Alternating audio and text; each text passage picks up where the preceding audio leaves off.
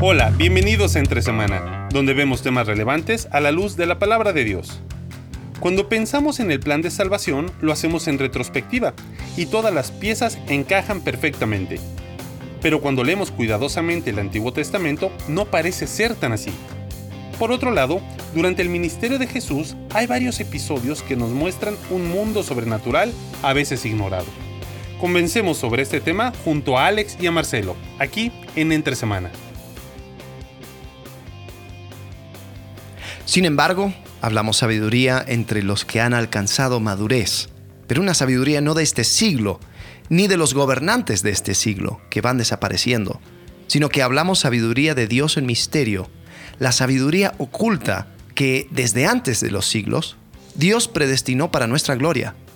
Esta sabiduría que ninguno de los gobernantes de este siglo ha entendido, porque si la hubieran entendido, no habrían crucificado al Señor de gloria, sino como está escrito, cosas que ojo no vio, ni oído oyó, ni han entrado al corazón del hombre, son las cosas que Dios ha preparado para los que lo aman. Un texto eh, muchas veces citado para hablar acerca del cielo. Totalmente. Eh, 1 Corintios capítulo 2, versículos 6 al 9. Pero ¿está hablando del cielo? Mm. La pregunta es esa, ¿de qué está hablando Pablo? Y queremos seguir en esta, en esta serie que hemos recibido varios comentarios, que es como, a ver, estas eran las dudas que siempre tuve, estas eran las piezas del rompecabezas que, que me faltaba encajar y, y donde hemos hablado, no, no es que estamos cambiando las, las, cosas fundamentales que quizás hemos creído en cuanto al Evangelio, pero, pero que nos permite ver un cuadro más completo, absolutamente. Sí. Y bueno, ¿y cómo es eso que no hubieran... Si, porque si lo hubieran entendido. Ah, ahí, ahí, está la clave. ¿no? La pregunta, el versículo 8, ¿no? Sí. Esta sabiduría que ninguno de los gobernantes de este siglo ha entendido, porque si la hubieran entendido, no habrían crucificado al Señor de Gloria. Bueno, ¿Por dónde partimos? Ok, eh, partamos con cómo se interpreta ese versículo eh, de manera general. Eh, bueno, que sí, Poncio Pilato no hubiese matado a Jesús.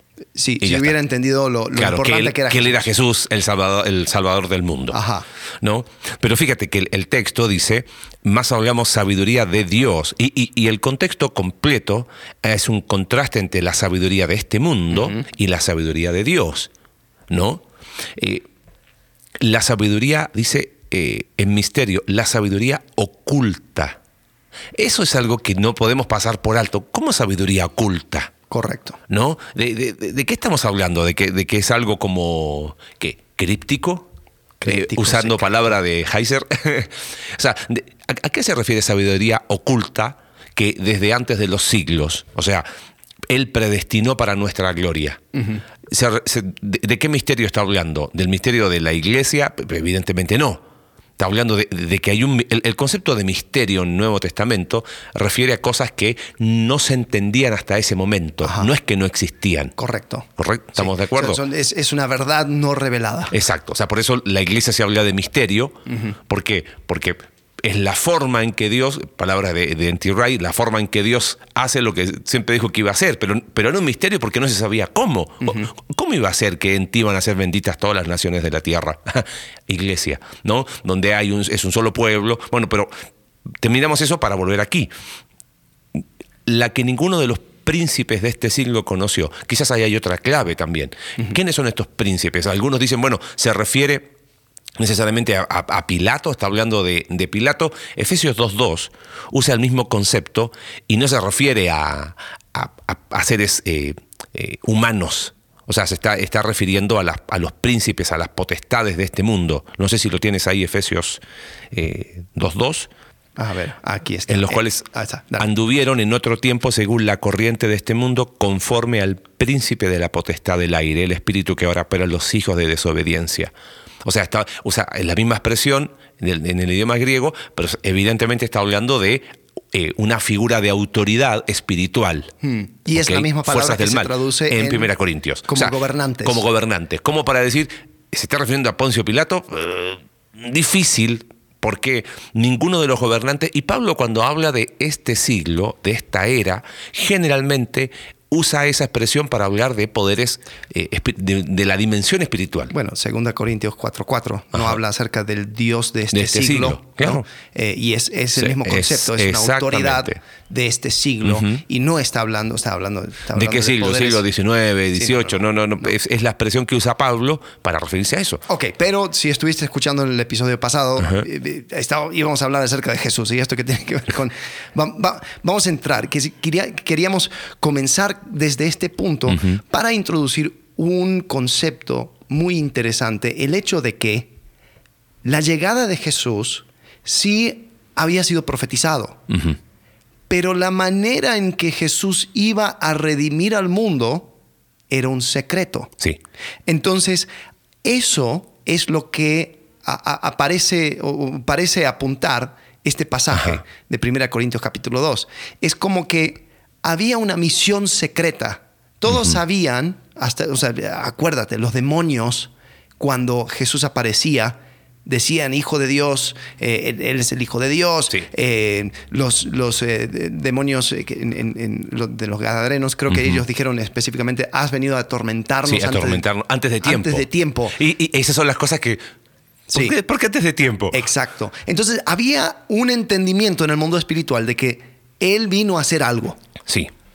Pero este pasaje parece implicar de que no tenían toda la información. No. Ellos no estaban al tanto de cómo Dios iba a redimir a la humanidad a través de Jesucristo.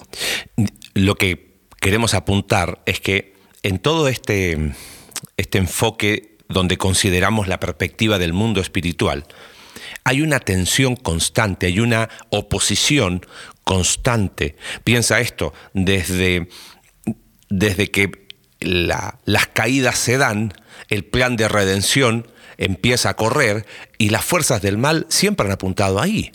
O sea, eh, uno eh, sería cosa de, de- de ir viendo cómo, cómo va sucediendo la narrativa bíblica. ¿No? Pero es como que Dios siempre tiene la última, es como una, como si fuera un, un póker, ¿no? Ajá. Y Dios siempre tiene la última carta, ¿no? Ahora, no significa con eso que las fuerzas del mal tienen el mismo poder que las fuerzas del bien, tipo eh, Star Wars, viste que el, el- el lado oculto a veces tiene más fuerza, ¿no? Sí. Simplemente es, es una manera en que el plan de redención se va ejecutando. Y lo que este versículo sugiere, y al uno al leer, claro, eh, el punto es así, cuando leemos el Antiguo Testamento teniendo toda la revelación, la, esa retrospectiva siempre es 2020. Oh, qué claro que era el Antiguo Testamento, que... A ver, ¿qué decía el Antiguo Testamento? Sí, eh, en la medida que fue la revelación progresiva, podemos decir que eh, Miqueas capítulo 5, cuando preguntan los sabios, oye, ¿y dónde van a ser el rey? Ajá. En Belén. Sí. Pero de ahí a que, ah, sí, van a ser en Belén y va a ser esto, esto, ah, y tiene que morir y va a resucitar. No, no dicen eso. O sea, ¿a, a dónde estamos apuntando? Que hay pistas en el Antiguo Testamento, pero no es que tenían todo el cuadro completo. Por eso es lo que sugiere Pablo aquí en Primera de Corintios. No hubiesen eh, crucificado. Lo que es- muchos autores sugieren es que de alguna manera Dios fue guardando, ¿no? Eh, su plan y lo fue revelando de a poco, nunca reveló todo completo, ¿no? Ahora piensa, ¿dónde está el rey de los judíos que ha nacido? ¿Y qué es lo que hace Herodes? Obviamente instigado por las fuerzas del mal, manda a matar a todos los niños. Ajá. Ah, pero Dios tiene un plan. Egipto. O sea, sí, y, y con mucho simbolismo, con mucha carga de ser el, el Israel obediente, eh, eh, mostrando que es posible revertir la historia. ¿No? Ahora, avanzamos y llegamos, por ejemplo, al episodio con la tentación. Está el diablo tentando a Jesús. Y el último recurso que tira el diablo es, todo esto te daré si postrado me adoras. ¿Qué cosa? Los reinos de este mundo. La autoridad que él se apropió en la caída de Adán y Eva. Ahora, la respuesta de Jesús es interesante, porque no les dice que generalmente es la, la aplicación que se suele eh, dar en ese pasaje, que Jesús rechazó eso porque tenía la cruz por delante. Pero Jesús si bien es correcto, pero Jesús no le dice al diablo, hey diablo, sale de aquí, tengo que morir primero y resucitar Ajá. antes de tener los reinos de este mundo. No le dice eso. ¿Por qué no se lo dijo? Porque está encubierto el plan. Eh, habían, ah. habían elementos. Ajá. Y, y sí, al- algo que dice Heiser es, es como que Satanás estaba como pescando por información. Ajá. Porque, ¿a, a qué vienes? Sí. ¿A qué vienes, Jesús? A ver, ¿Tú, tú quieres esto? Te lo doy. Y fíjate, dice las tres expresiones, si eres hijo de Dios. Ajá. Claro que lo soy. ¿Cómo no soy? Soy el Mesías encarnado. Aquí Ajá. estoy. Mira, vengo a redimir a mi pueblo. Él, él no dice esas expresiones. Mm. Entonces, son muchos los que van creyendo, y Heiser es uno de ellos, en que el, el plan de redención eh, va mostrando eh, señales, va, va viendo evidencias. Seguimos avanzando. Jesús muestra las credenciales de Mesías a través de los milagros que hace, eh, estudiando el libro de Mateo que estamos estudiando en la iglesia. El Sermón del Monte viene a ser su, su declaración. Acá está el reino, estos son, esta es la ética del reino. Pero cuando uno avanza en los evangelios, en el mismo libro de Mateo, cuando Jesús empieza a explicar que va a morir, Pedro lo tiene, viene y lo, y lo regaña. ¿Cómo Sí, que vas a morir? correcto. O sea, si eran judíos que seguían al Mesías, que habían visto en, en Jesús el cumplimiento de todas las promesas del Antiguo Testamento, ¿por qué se escandalizan porque tiene que morir? Mm, sí. Y son varias veces que aparece, creo que en Juan, y eso de la resurrección no lo entendimos hasta, hasta después, ¿no? O sea, ¿qué te muestra eso? Que no necesariamente tenían todo el, todo el cuadro completo. Sí, aquí llegó el rey y el rey va a reinar y va a hacer las cosas, y, pero, pero cuando habló de morir, ¿y por qué no habló de morir desde el principio? Ahí es donde muchos dicen, lo más probable es que Dios fue mostrando de a poco. ¿Y quiénes son los que iban entendiendo el plan? Los que por fe creían en Jesús. ¿No? Claro. Ahora, volviendo a 1 Corintios, ¿por qué dice? Porque si lo hubieran conocido, nunca habrían crucificado al Señor de la gloria. ¿Por dónde piensas que va a ser? ese- si lo hubieran conocido, si hubiesen entendido el plan, o sea, dirías que de alguna forma eh, la crucifixión de Cristo tiene dos caras. O sea, desde, desde el punto de vista de Dios, es la forma en que yo voy a eh, redimir. Pero de- desde el punto de vista de, de las fuerzas del mal, es como el, palito que les pone Dios para que pisen. Ah, no, claro, sí. O sea, porque lo que Jesús... Y esto también se encuentra, a ver, en eh, Romanos capítulo 8, donde dice que Dios condenó al pecado en el cuerpo de Cristo. Ajá.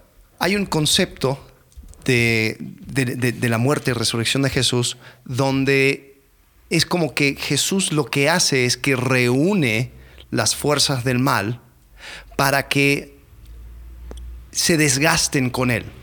Y, y- y al acumular las fuerzas del mal, de, de tal forma de que, de que se concentra todo eso en un solo lugar, Jesús muere, Dios condena el pecado, pero después Jesús resucita, vence lo más poderoso que puede Sí. atacar, o, o- o sea, como que, como que le, le- le- le hace el jaque mate, ¿no? O sea, ya, us- usaste to- todas tus armas, Sí. ya, ya todas Ya tus está. bombas nucleares, todo lo que, lo que tú pensabas que esto te iba, te iba a tener el poder para siempre, los vencí. Entonces ya, ya no hay poder.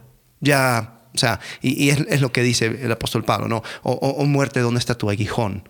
Eh, y, y- y creo que ese concepto se va embonando también con este, este concepto de la muerte, ¿no? Pues, Porque muchas veces Claro. cuando hablamos acerca de, de la obra de Cristo, nos enfocamos mucho en la muerte y, y- y no pensamos tanto en la, en la resurrección y qué es lo que implica. Eh, en 1 Corintios capítulo 15, eh, Pablo está hablando acerca, está, está dando un argumento en pro de la resurrección y dice, si Cristo no ha resucitado, aún ustedes están en tus pecados. En sus pecados. Pero a ver, no nos ha enseñado de que todo tiene que ver con la muerte de Cristo, porque la muerte, Claro. porque Jesús pagó por mí en la Murió muerte. en mi lugar y- Entonces, eh, si, si Él murió en mi lugar, Listo. si el punto Es la- total es fue la simplemente aplacar la ira de Dios y, y- y con su muerte quedó aplacado, entonces desde su muerte ya ten- tengo salvación. Entonces, ¿dónde juega? O sea, ¿cuál es el papel de la resurrección en mi salvación? Hay personas que lo, que lo dejan bastante neutral, como que, bueno, la resurrección fue, fue comprobar de Mm. la que com- Dios la- lo aceptó. No, Pa- Pa- Pablo no usa ese argumento. No. Pablo dice, todavía estáis en vuestros Exacto, pecados. exacto. Y vuestra fe es vana, o sea, no sirve de nada. Exacto. Es más, O sea, si fuera- pobrecito de ti. si fuera como comprobar, así como un, un- recibo, ¿no? De ya, transacción eh, completa. Hecha. Quizás la, la- la- la manera de frasearlo de Pablo sería, aún no sabrían Claro. están en tus pecados. No, pero dice, ah, vosotros aún estáis. Está. Entonces, ¿qué, ¿qué poder tuvo la resurrección? Y yo creo que mucho tiene que ver con este concepto de, De muerte. vencer sobre las fuerzas del- de, de maldad. Sí, totalmente. Entonces, creo que esto es un- una parte clave del ministerio de Jesús, de la obra de Jesús, eh, que, que- que muchas veces nosotros pasamos por alto.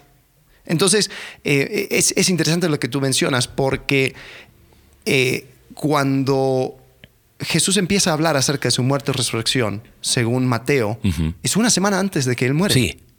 Eh, Mateo 16, 21. Eh, Entonces Ajá. Jesús comenzó a mostrar a sus discípulos que debía ir a, a Jerusalén y a sufrir, eh, morir y resucitar el tercer día. Eh, fue una semana. Sí. Y, por- y ahí es donde a veces, eh, eh, volvemos a- vuelvo a repetir, nosotros a veces leemos la Biblia y, y le decimos a, a Dios, quítate del trono. Yo la quiero leer desde tu trono Ajá. para entenderla completamente y, ah, esto fue por esto, ¿no? fue Y, y no ese es el corazón. Sí. Mira, le- y le- cantamos canciones como María, ¿sabías que? No, Claro, no sabía. no sabía. no tenía idea. Qu- Quiero leer una cita del libro de Heiser, porque está muy interesante, del capítulo 10, el libro que, que está en las notas disponibles. Dice, como dijo Pablo, pensando en 1 Corintios 2, si ellos, los poderes del mal y Satanás, hubieran entendido eso, nunca hubieran movido a personas como Judas para traicionar a Jesús para aquellos quienes querían su muerte. El diablo y los que estaban alineados con él son muchas cosas, pero no eran cretinos. Fueron engañados para matar a Jesús, así como Dios lo había planificado. Ahora, ¿cambia eso en algo? No, simplemente amplía perspectiva. ¿Por qué? No, pero es que Dios, sí, Él entregó su vida. Eso, eso no, no te quepa duda. Pero la forma en que Él lo hizo, ¿no? Fue, es como que, ¿por, por qué lo hace una semana antes? Claro. ¿Por qué razón inclusive Él evita la muerte en un momento? Acuérdate que en Nazaret ¿Por qué le calla la boca a tantas personas? Claro. Ahora, fíjate, en Nazaret, cuando él lee el rollo de Isaías, es al inicio de su ministerio. Lo quieren apedrear. Sí. Y, y- y- ¿por qué no se dejó apedrear y ya moría y punto? Y uno dice, bueno, eh, Jesús, eh, Él es Dios, Él da su vida cuando quiere. No, tiene que ver con ir desarrollando todo esto. Entonces, de alguna forma, algo tiene que pasar para que las fuerzas del mal, de alguna manera, eh, reaccionen y digan, matemos a este tipo ahora. Y lo que tú acabas de decir, una semana antes, eh, Jesús empieza a decir, es necesario que yo muera, Mateo 16, Pedro le, eh, le regaña, la expresión griega es muy fuerte, es como que empezó no solo a regañarle, sino que eh, empezó a hablar en, en un tono elevado. Y, y- y la reacción es, vete de aquí, ¿quién? Satanás. Sí. Mira qué interesante. Lo dejo así picando, nada más. O sea, e- es como que Jesús estaba en otra, en otra esfera. Él, él veía otro, ot- otro cuadro que nosotros no vemos. Y después de eso hay dos eventos que creo que tenemos que verlo a la luz de toda esta eh, geografía cósmica, de toda esta perspectiva del mundo espiritual. Porque creemos, hablábamos justo antes de grabar, que estos dos eventos es como Jesús va y patea el espero, Sí. ¿no? Y tiene que ver con la declaración eh, en Cesarea de Filipo, eh, de las puertas del Hades no prevalecerán contra ella, y la transfiguración. Que son cosas que suceden Juntas. Juntas. Sí, sí, están O juntas. sea, está, está en la misma región. Eh, estamos al norte de Israel, ¿ok?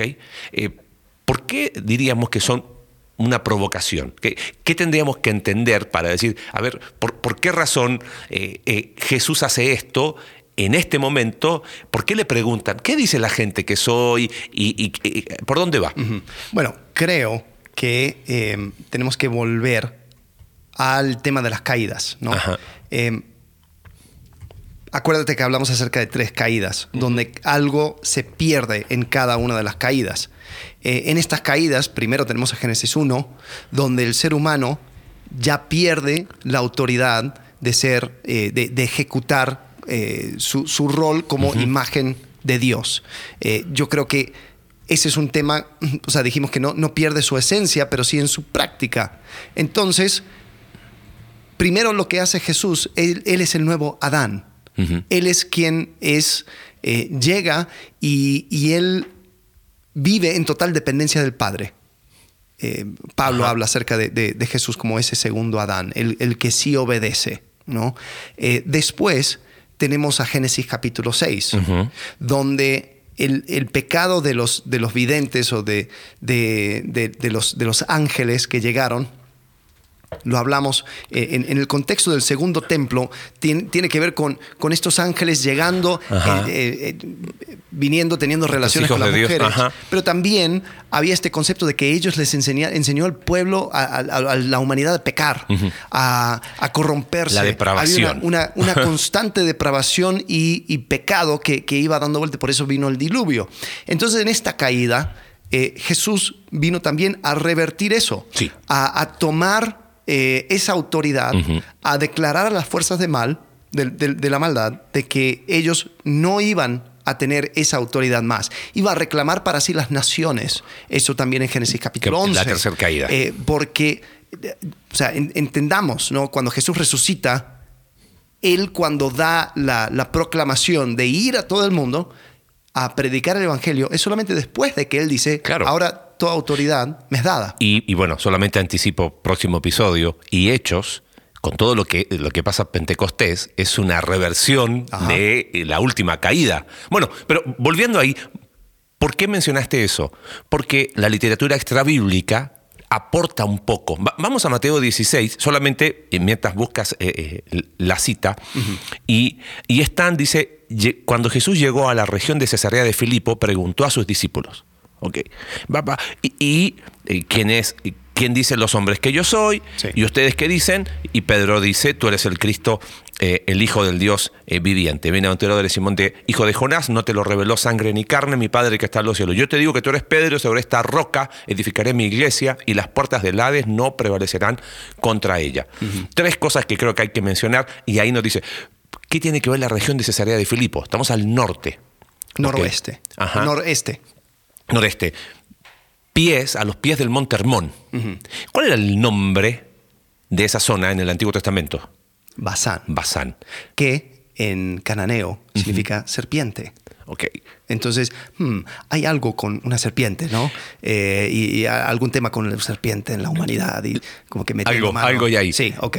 ¿Qué aporta la literatura extrabíblica? Tenías un dato ahí. Sí, eh, la literatura, eh, según, o sea, el libro de Enoch, y vuelvo a decir, el libro de Enoch no creemos que es, eh, parte del canon, que es necesariamente inspirado por Dios. eh, no, no, no puedo aseverar que sí sucedió así tal cual lo dijo Enoch o no, pero lo que sí tenemos que entender es de que estos son los conceptos que iban dando vuelta en la cabeza de eh, Nos- los, los hebreos. Nos los da la cosmovisión. Es como cuando leemos la Didache de la primera, los primeros años de la iglesia primitiva, nos permite entender qué pensaban y qué creían. Bueno, ¿cuál es el dato?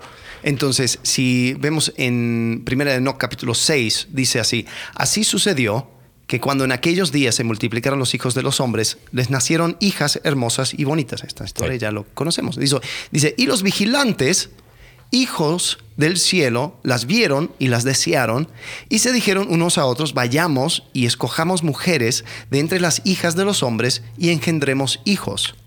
Entonces, Shemiasa, que era su jefe, les dijo, temo que no queráis cumplir con esta acción y sea yo el único responsable de un gran pecado. Entonces parece que, según Enoch, el, el jefe de los eh, vigilantes dijo, oye, si vamos a hacer esto, vamos a hacerlo todos juntos. Claro. ¿no? Entonces, si vamos a pecar, pecamos profesionalmente. Y así, y así lo hicieron. Sí, entonces dice, eh, versículo 4, pero ellos le respondieron, hagamos todos un juramento y comprometámonos todos bajo un anatema a no retroceder en este proyecto hasta ejecutarlo realmente. Entonces todos juraron unidos y se comprometieron al respecto los unos con los otros bajo anatema.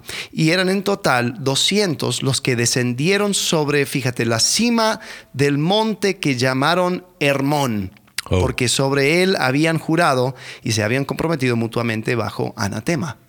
Hmm. Entonces el monte Hermón tenía un significado también en cuanto a geografía cósmica. Era lugar Era lugar donde prohibido. los vigilantes descendieron a la tierra para corromper al, al ser humano, para entremezclarse, para comenzar esta gran batalla cósmica espiritual. Entonces ahí, Ahora- ahí es donde, donde lo vemos. Ahora, volvemos a Mateo 16. O sea, estamos diciendo que Jesús pregunta qué dicen los hombres que, que, eh, que yo soy Ajá. en el lugar de mayor, diríamos, tensión espiritual. ¿No? Eh, nos ha pasado viajando que hemos estado en lugares donde, uy, esto se siente, esto es otro rollo, ¿no? Y no estamos con eso andando viendo... De casa eh, fantasmas. No, no, no, no, pero es, es evidente, ¿ok? O sea, Jesús se metió en el, por decirlo entre comillas, en el peor lugar donde podría haber ido. O sea, fue al, al lugar donde, de alguna manera, en esta geografía cósmica, en este mundo espiritual, fue a, fue a hacer una provocación, ¿entienden? A ver, ¿qué dice, ¿qué dice la gente que soy? Hmm. Y lo va a decir a un, lugar geográfico con mucha carga espiritual. Correcto. Hay, un lugar que se conoce como las puertas del Hades. Sí. Em, está en Cesarea de Filipos. Hay muchas personas que dicen que cuando las puertas, que dice que eh, sobre esta roca construir una iglesia, está hablando acerca de ese lugar. Eh, creo que es una, interpretación muy interesante, creo que es, es, válido. a algunos no les gusta porque dice eh, requiere de mucho contexto, pero cuando tú entiendes dónde está. Claro. Por ejemplo, eh, se, conoce hoy en día como el, el, groto de Pan. Y Pan era el dueño del inframundo. ¿Por qué Satanás hoy en día se le muestra como un hombre cornudo con patas de cabra? ¿De dónde salió eso? ¿De dónde salió eso? Es Pan. Es el dios griego Pan. Entonces, porque siempre Satanás estaba asociado con el inframundo. Entonces dice, las puertas del Hades no van a prevalecer contra ella. O sea, yo voy a edificar mi iglesia aquí. aquí. Desde aquí voy a revertir la maldición. Exacto. ¿No? Entonces, primera, primer, primer indicio que provoca. Versículo 21. Desde entonces Jesucristo comenzó a declarar a sus discípulos que debía ir a Jerusalén y sufrir muchas cosas de parte de los ancianos. Curioso, ¿no? Que lo dice después de eso. Sí. ¿Viste? Desde entonces. Ya tiró abajo la, la, toalla, dice, esto es una pelea. Dice, y ser muerto y resucitar al tercer día. Y ahí es donde Pedro le dice, no te lo permite, no lo permite a Dios, y ta, ta, ta, lo, lo regaña, ¿no? Sí. Ahora, eh, antes de, entrar al tema de la transfiguración, si quieres también una evidencia bíblica acerca de la tensión o sea, y la, importancia de Basán, en Salmos 68 hay un pasaje, eh, versículo 15 dice, monte de Dios es el monte de Basán, monte de muchos picos es el monte de Basán. ¿Por qué miran con envidia, oh montes de muchos picos, al monte que Dios ha deseado para morada suya? Hmm. ciertamente el Señor habitará allí para siempre. Entonces está haciendo eh, un contraste entre el monte de Basán y el monte de Sión. Eh, más adelante, en versículo 21, dice, ciertamente Dios herirá la cabeza de sus enemigos la testa cabelluda del que anda en sus delitos, dijo el Señor, fíjate, de Basán los haré volver los haré volver de las profundidades del mar, para que tu pie los aplaste en sangre y la lengua de tus perros tenga porción de tus enemigos. Interesante. Ahí habla acerca de un pie, de una cabeza, hmm. de Basán, que significa serpiente. Em, hmm, yo veo aquí una tensión cósmica, una tensión entre las fuerzas de maldad y las fuerzas de Dios. Entonces, cuando, cuando, cuando Jesús se pone el pie del monte Basán y declara a sus discípulos, eh, bueno, por medio de Pedro, ¿no? Pedro dice, tú eres el Cristo, el Hijo de Dios viviente. dice, ajá. Toma la declaración de Pedro. Y quiero, que lo sepas. Y es una declaración de guerra y eso nos permite entender un, una perspectiva y eso es donde creo que esta serie, de forma muy personal, eh, ha sido un, lindo desafío volver a, repasar todos estos temas porque nos da un, concepto más, más, grande. Si Jesús vino a, morir por mí, no, no, sí vino a morir por ti, pero, pero eso es muy pequeño para una misión, para el, para el rey del universo. Él vino a recuperar el reino. Es el, segundo Adán. Él, él viene y a, tener un... un hay, hay, una declaración de decir, mira, mi creación yo no la abandono. Hmm. ¿Te das cuenta? Y vengo a redimir no solo a una nación, vengo a redimir a la creación completa. ¿No? Romanos capítulo 8, gime aún esperando la redención de la posesión adquirida. Entonces, eh, Jesús lo que hace es, en ese lugar, termina capítulo 16, seis días después, Mateo 17.1, Jesús toma a él, a Pedro, a Jacobo y a Juan su hermano y lo lleva aparte a un monte alto. ¿El contexto cuál es? Están en el norte, todo indica que es Monte Hermón, Y delante de ellos se transfigura y su rostro resplandeció como el sol, sus vestiduras se volvieron blancas como la luz, aparece Moisés hablando y Pedro dice, bueno Señor, esto está genial, quedémonos aquí y nada más. Pero es interesante eso de que quedémonos acá y, y listo. No, no, no, espérame, acá hay una misión. Eh, Es muy interesante porque esto de transfiguración a veces lo pasamos muy por alto porque se escucha una nube, o sea, de, la nube se escucha una voz que dice, este es mi hijo amado en quien yo estoy complacido, óiganlo a él. ¿Y, y qué es lo que óiganlo a él? ¿Qué es lo que había dicho eso? Voy a morir, voy a resucitar. Cuando descendían del monte, Jesús les dice, no cuenten a nadie la visión hasta que el Hijo del Hombre haya resucitado de entre los muertos. O sea, si te das cuenta, tiene que ver todo como, como, como que el ministerio de Jesús fue súper intencional de ir, esto va primero, esto, esto todavía no. Correcto, sí. Y algo que interesante, si seguimos el relato de Lucas, cuando sucede la transfiguración en Lucas capítulo 9, después en Lucas capítulo 10, Jesús envía a los 70 y, y los envía a, a- a ir a predicar, a hablar, a compartir. Ahora, en, en- en la Biblia hay ciertos números que tienen, eh, Sí. son significativos. Que, que hay, hay cierta asociación, los doce discípulos, es evidente la asociación con 12 tribus. con las de 12 Israel. tribus. 70. ¿Qué, ¿Qué es lo significativo de 70? ¿De dónde viene? Nos vamos otra vez a Génesis. a Génesis, la tabla de Tercer calle, naciones. claro. Eso es capítulo 5 de Capítulo Génesis, ¿no? cinco. Cuando empieza a tirar todas Ajá. las naciones y tal, hijo, y, Sí. y fue, fue a esta región y este país y esta es- pa, pa, pa, pa, empieza. Y los judíos, en su tradición, establecieron lo que llaman la tabla de naciones y eran 70 naciones.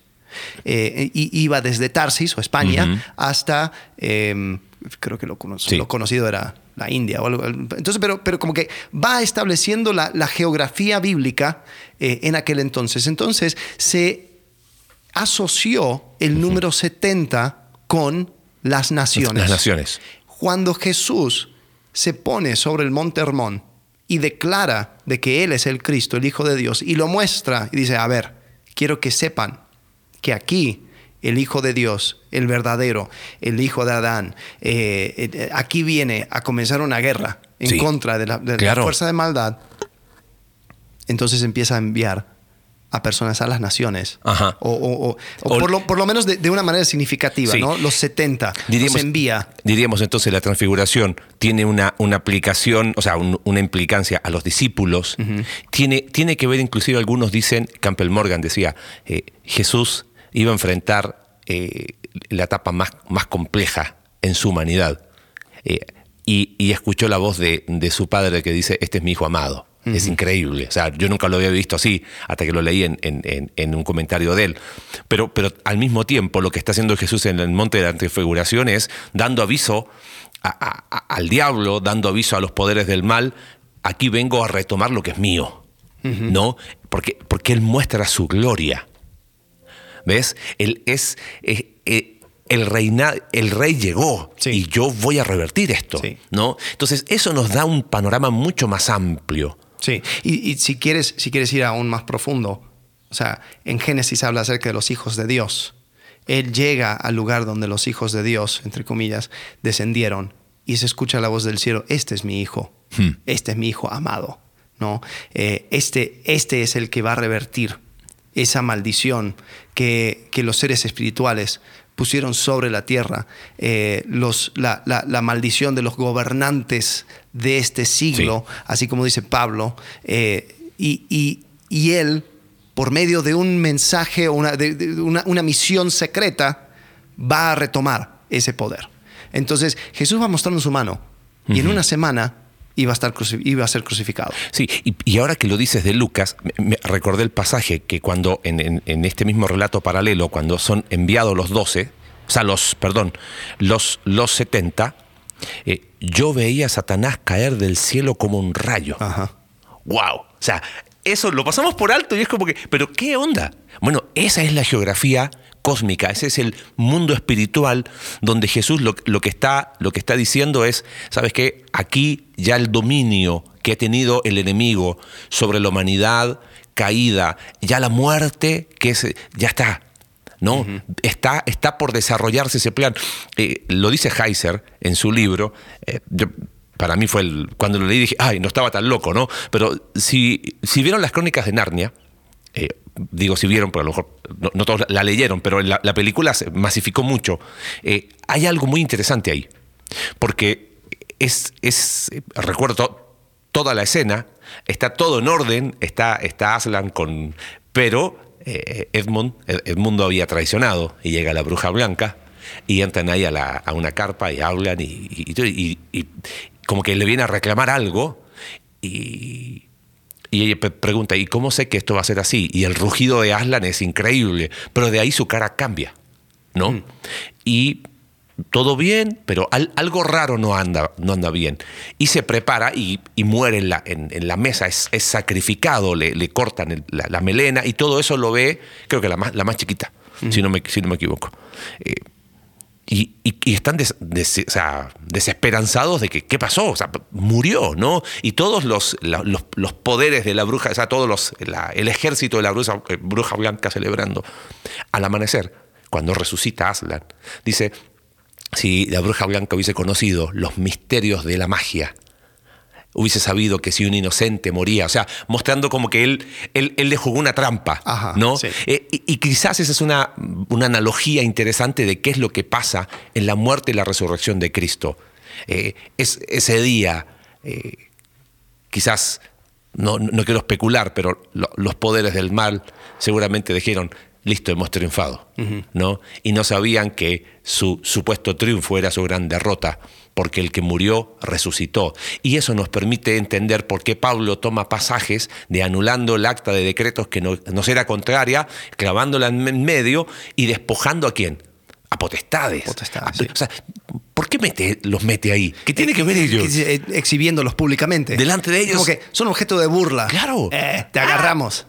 entonces, eso nos permite entender muchos pasajes y volviendo al pasaje que tú dijiste, si ellos hubieran entendido esa sabiduría escondida, esa sabiduría que era un misterio, eh, nunca hubiesen crucificado. Mm. O sea, de alguna manera es el peor engaño. Sí. ¿No?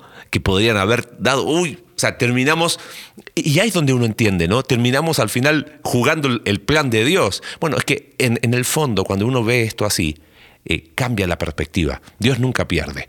¿No? Y, su plan se lleva adelante y, la salvación, el, la redención, eh, tiene que ver con, con, esa obra de Dios increíble que, no, que ningún plan humano hubiese podido pensarla mejor.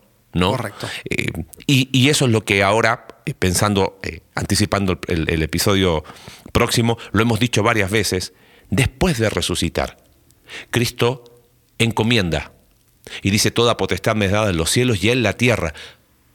¿Por qué, por qué dice, lo dice ahí? Porque su resurrección es cuando Él recupera esa autoridad, hmm. ¿no? Y Él es el rey Claro, oye, pero yo no vemos su reino. Sí, es el rey que va a volver.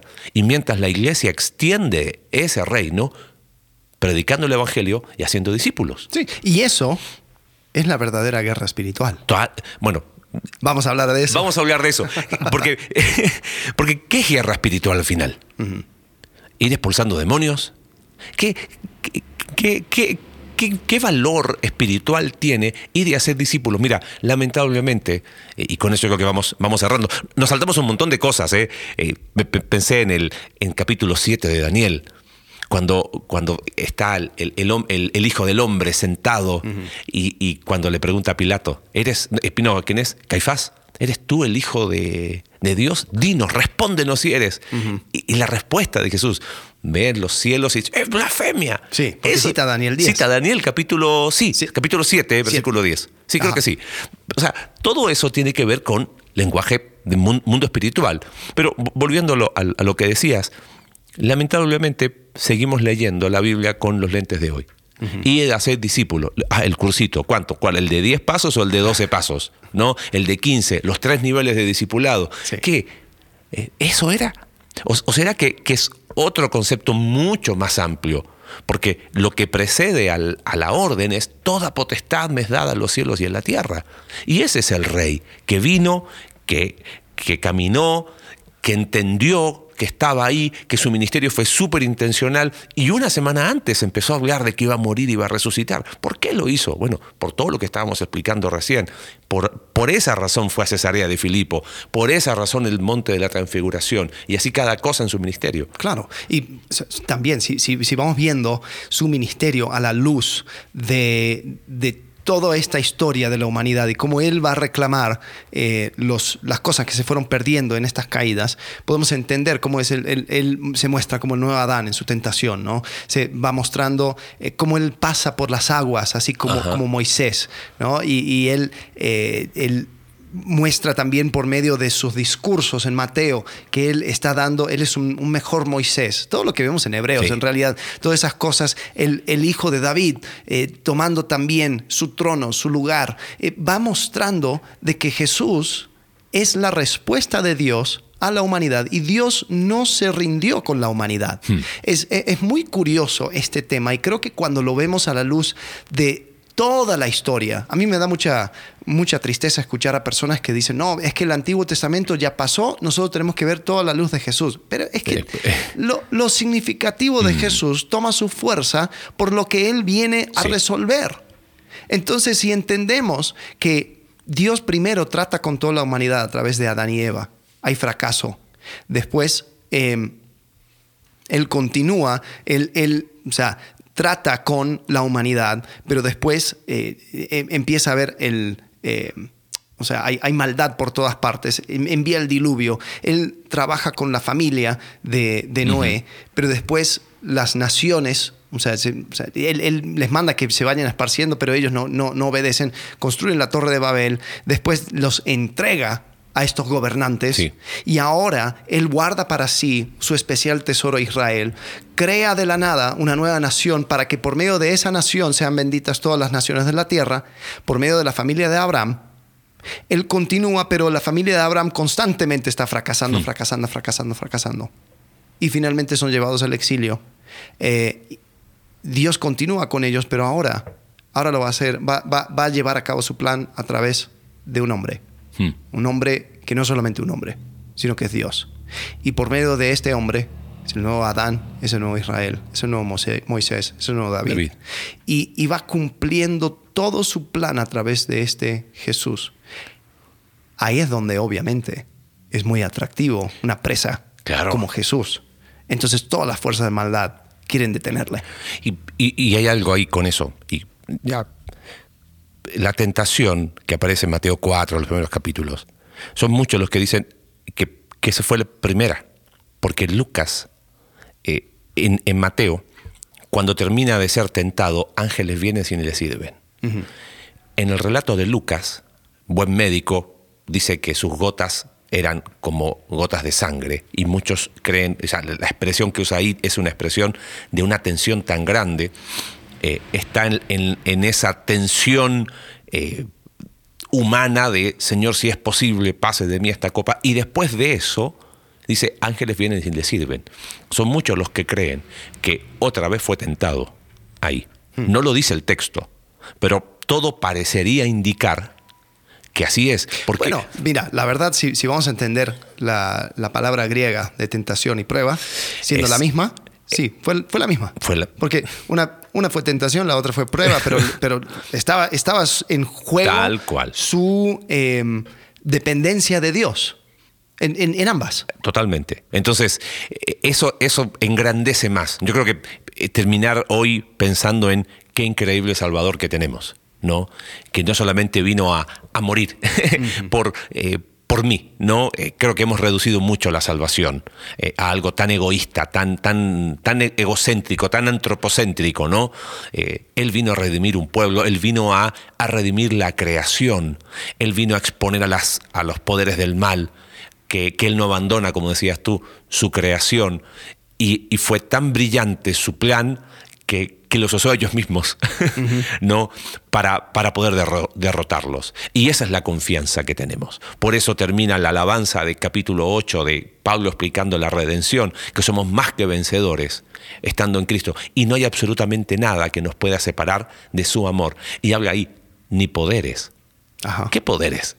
Todo lo que hemos hablado hasta ahora, o sea, nada, nada, absolutamente nada nos puede separar del increíble amor de Dios amándonos en Cristo. Así que bueno, próximo episodio y terminamos, ¿no? Y terminamos. Sí. Vamos a hablar acerca de la iglesia y cómo es que entra la iglesia en, en este gran tema del mundo espiritual. Sí, porque, porque Pablo habla un montón de, tema, de temas de seres espirituales o de un mundo espiritual y me parece que a veces se ha distorsionado bastante o se ha pasado por alto. Así que bueno, nos vemos próxima semana en el último episodio de, este, de esta serie eh, del mundo espiritual de la Biblia. Muy bien.